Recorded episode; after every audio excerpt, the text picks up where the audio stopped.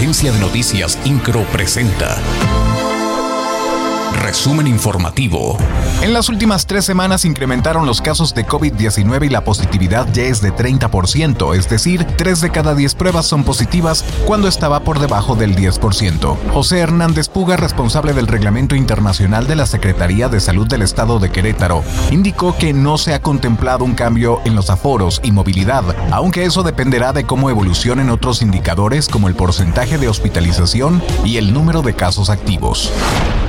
A partir del 11 de julio se aplicará la vacuna contra COVID-19 en menores de 5 a 11 años de edad en Querétaro, informó Rocío Peniche Vera, delegada de la Secretaría del Bienestar en Querétaro. Indicó que a la fecha se han registrado 54 mil niñas y niños en el portal mivacuna.salud.gov.mx, en donde se genera el formato para recibir el biológico. La funcionaria federal expuso que de acuerdo con el Instituto Nacional de Estadística y Geografía INEGI, en Querétaro hay 240 mil menores en ese rango de edad. Sin embargo, dijo que no están tan optimistas en cuanto a la respuesta de la población, pues en el grupo de 11 a 17 años solo acudió el 50% de la población esperada.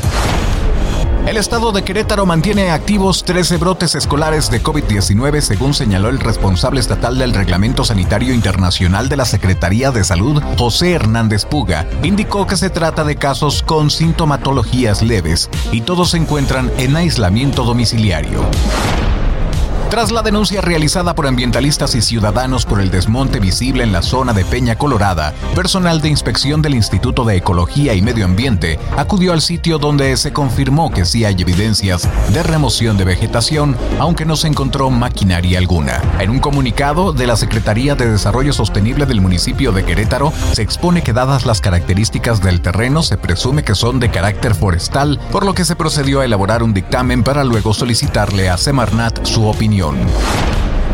La magistrada presidenta del Tribunal Superior de Justicia, Mariela Poncevilla, dio a conocer que este viernes se llevará a cabo la audiencia inicial en donde se determinará si son vinculados a proceso los jóvenes acusados de quemar a un compañero en la telesecundaria del Salitre. Indicó que en esta audiencia el juez de control determinará el plazo de investigación complementaria. Sin embargo, adelantó que por tratarse de menores de 14 años, no podrían imponerse medidas de privación de la libertad.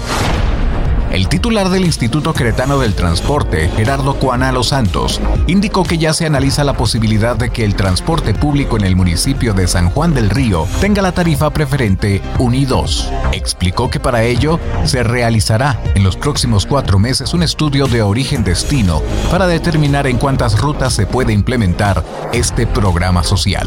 Consideró que de concretarse para el siguiente año, los adultos mayores, personas con discapacidad y estudiantes podrían acceder a este tarifa.